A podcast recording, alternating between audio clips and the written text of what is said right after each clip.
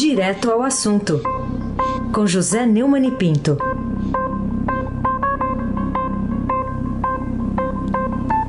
Oi, Neumann, bom dia. Bom dia, Raíssen Abac, Carolina Ercolim. Olá, bom dia. Bárbara Guerra, Almirante Nelson e o seu pedalinho.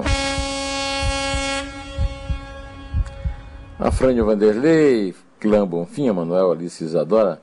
Bom dia, melhor ouvinte. Ouvinte da Rádio Eldorado 107,3 FM. Aí se abaque o craque. Começar com a manchete hoje do Estadão. Economia propõe congelar a aposentadoria para criar renda Brasil. É, aposentadoria congelada por dois anos. Isso quer dizer que para agradar aí o presidente Bolsonaro, então o posto Ipiranga topa tirar aí do, dos aposentados e pensionistas, é isso?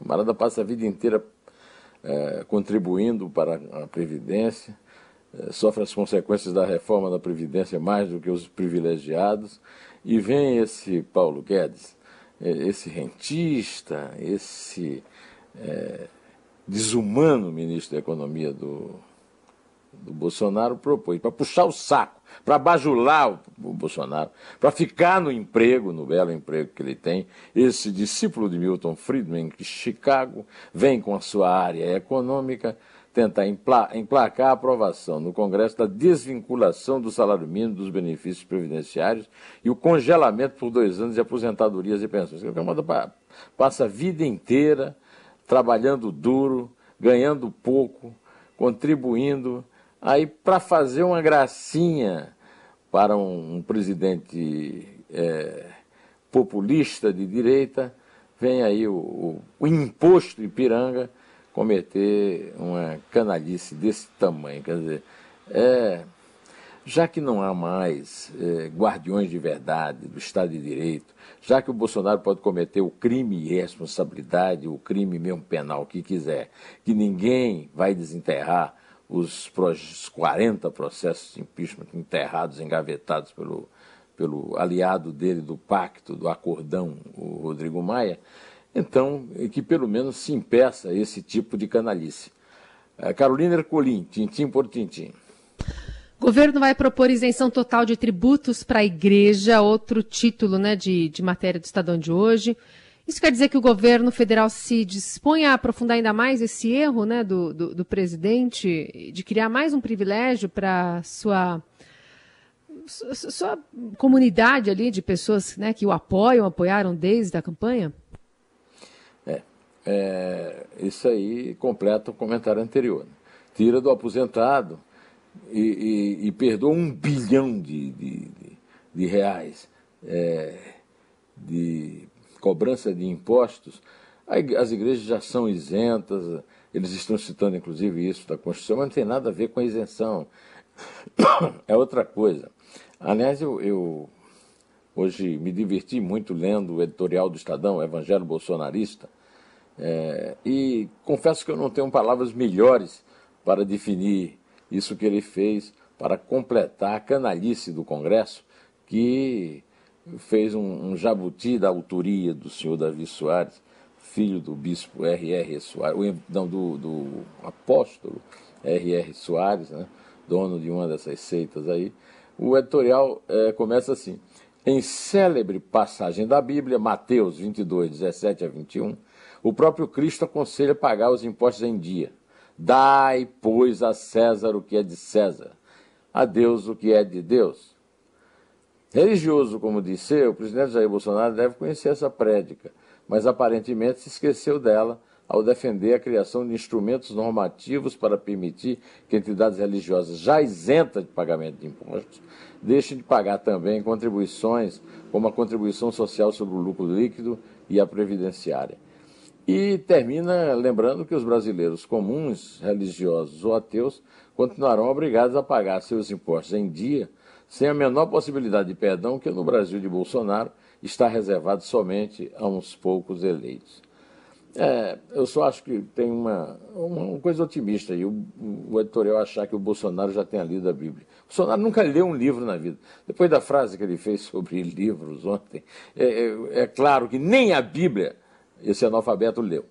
Raíssen Abac, o craque. Outro destaque do dia, Neumann, está aqui no Estadão também, mostrando que a maioria dos partidos, os líderes partidários, diz ser contra a reeleição. E você diria que até que enfim aparece um tema que atende aos interesses da maioria dos grupos, da elite política e até do povo como um todo? Eu errei, porque eu apoiei a reeleição e a reeleição é das maiores pragas políticas do Brasil. O próprio Fernando Henrique, que a inventou para se beneficiar dela, foi um absurdo, um absurdo que o Fernando Henrique fez, quer dizer, é, não apenas é, fazer um. Foi até acusado de comprar votos para aprovação da reeleição no Congresso, para se beneficiar ele mesmo. O mínimo que podia ter acontecido com a reeleição é que ele, o presidente, que conseguiu que se aprovasse a reeleição, não fosse reeleito. É, o, o, permitiu agora que o Jair Bolsonaro cometa mais um estalionato eleitoral. Porque na campanha de 2018 ele prometeu o fim de reeleição para cargo no executivo é, e, e, esqueceu. Agora está em plena campanha, só pensa na reeleição, não governa mais, só trabalha na campanha. Né? Agora, o fim para o, essa reeleição tem o apoio de líderes dos 15, de 15 de 24 partidos representados na Câmara e no Senado, segundo um levantamento que foi feito pelo Estadão Broadcast. Né? É, o próprio Fernando Henrique já deu uma entrevista admitindo, aliás, um artigo, ele escreveu um artigo aqui no Estadão, admitindo que errou ao dar aval à medida, ele disse dar aval, né? que lhe permitiu ficar oito anos no poder. Ah, uma proposta de emenda à Constituição para proibir a recondução de presidentes, governadores e prefeitos foi apresentada na semana passada pelo deputado Alessandro Moron, Molon, líder do PSB. Para ser aprovada, essa PEC precisa de 308 votos na Câmara e 49 no Senado. Embora a maioria, a bancada dos 15 partidos cujo líder apoia a medida não chegam à soma disso aí. De qualquer maneira, eles representam 302 deputados e 42 senadores. De qualquer maneira, é isso que você falou, Heisen. Quer dizer, pela primeira vez, talvez, na história, os, os chefões das organizações criminosas partidárias estão é, indo na mesma direção que o povo. É, o povo também aprova a reeleição. É um, mais do que o povo, quer dizer, um, é um conceito da democracia, o conceito do rodízio no poder, que precisa ser readotado no Brasil. Carolina Ercolim, tintim por tintim. Bom, e parece que Eduardo Pazuello vai ficar mesmo, então, né, na pasta da saúde, deve ser efetivado ministro amanhã. O que, que você achou da decisão do presidente? O presidente resolve um absurdo que é ter um ministro provisório na saúde durante uma pandemia, pandemia na qual o Brasil já está no pódio, em primeiro lugar, em matéria de mortos por Covid por milhão pandemia que já provocou o maior é, número é, de mortes no Brasil, é, já passou a ser a maior causa de mortes no Brasil, segundo a manchete do UOL hoje, né? É, e agora está efetivando. Está efetivando um general intendente, que eu já falei várias vezes aqui, é, é tão inapropriado para o, para o cargo que não pode ser general de exército. Intendente como dizia o Napoleão, e eu cito muito, vem atrás das tropas, né, para dar a infraestrutura. Não, ele não tem nada a ver com combate. É o caso do Eduardo Pazuello, não entende nada de saúde. A gestão dele é um desastre. Só não é mais desastrosa porque é a gestão no, fim do Fernando Henrique, do Fernando Henrique, do Jair Bolsonaro. É, ele vai tomar posse quarta-feira. E, e, isso aí é o seguinte: o Bolsonaro convenceu o Pazuello, mas olha que coisa. E mantém uma coisa que eu considero é, realmente deletéria, que é o seguinte: o Brasil tem um ministro da Saúde que não entende nada de saúde, é, que não tem a menor é, condição de fazer outra coisa que não seja seguir é, religiosamente, para usar o tema do editorial hoje do Estadão, né, do Evangelho do Bolsonaro, né, o Evangelho segundo o Bolsonaro. É, na saúde, um general intendente, é mais intendente do que general, não pode ser general de exército. Né? É, e na educação, esse, esse ex-vice-reitor é, da Mackenzie, que está lá, também é, não faz os escândalos, não promove os escândalos que o Abraham Weintraub é, cometia, mas não faz nada de útil nem de necessário para um setor tão é, importante, tão relevante para o Brasil e também tão é, atingido pela, pela pandemia, muito atingido pela pandemia. Estamos no mato vacuados pela cachorrada. Aí se abaque o craque. Outro destaque do dia, mais uma denúncia aí contra o governador do Rio, afastado, Wilson Witzel, da Procuradoria. Uh, a, também a primeira-dama denunciada e o pastor Everaldo e outras nove pessoas. Notícia que está em destaque aqui no portal do Estadão. O, o Neumann, a, a lista está completa? Não. A lista não está completa. É, a subprocuradora-geral Lindora Araújo é confessadamente bolsonarista. Podia ter pedido é, é, para sair do processo por é, suspeição. Né?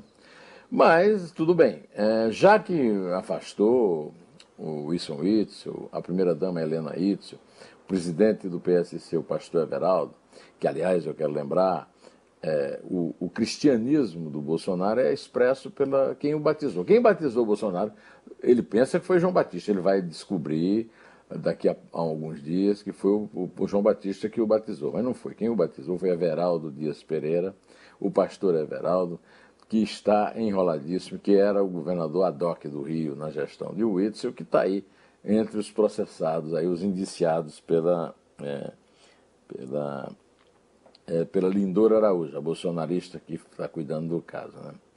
A denúncia se baseia nos resultados das operações Favorito, Placebo e Trizinidem. Mas está faltando o vice-governador. O vice-governador é suspeito, estava sendo investigado, até que os Bolsonaro descobriram que essa é uma boa forma de eles passarem a ocupar a governadoria ad hoc no lugar do, do, pastor que os batizou, batizou a todos, ao pai e aos três filhos, lá, políticos, lá no, no, no Rio Jordão, profanando as águas do Rio Jordão. E, e agora ah, fica sob o controle dos três filhos, né? Do, os batizados no Jordão pelo Everaldo. Então, o governador Adoc era o pastor que batizou, os governadores Adoc de Cláudio Castro que é suspeito na mesma, no mesmo, no, nos mesmos, nas mesmas operações, são aqueles que foram batizados pelo Everaldo. É, é, esse batismo aí. Bom, é isso aí. Carolina Ercolim, tintim por tintim.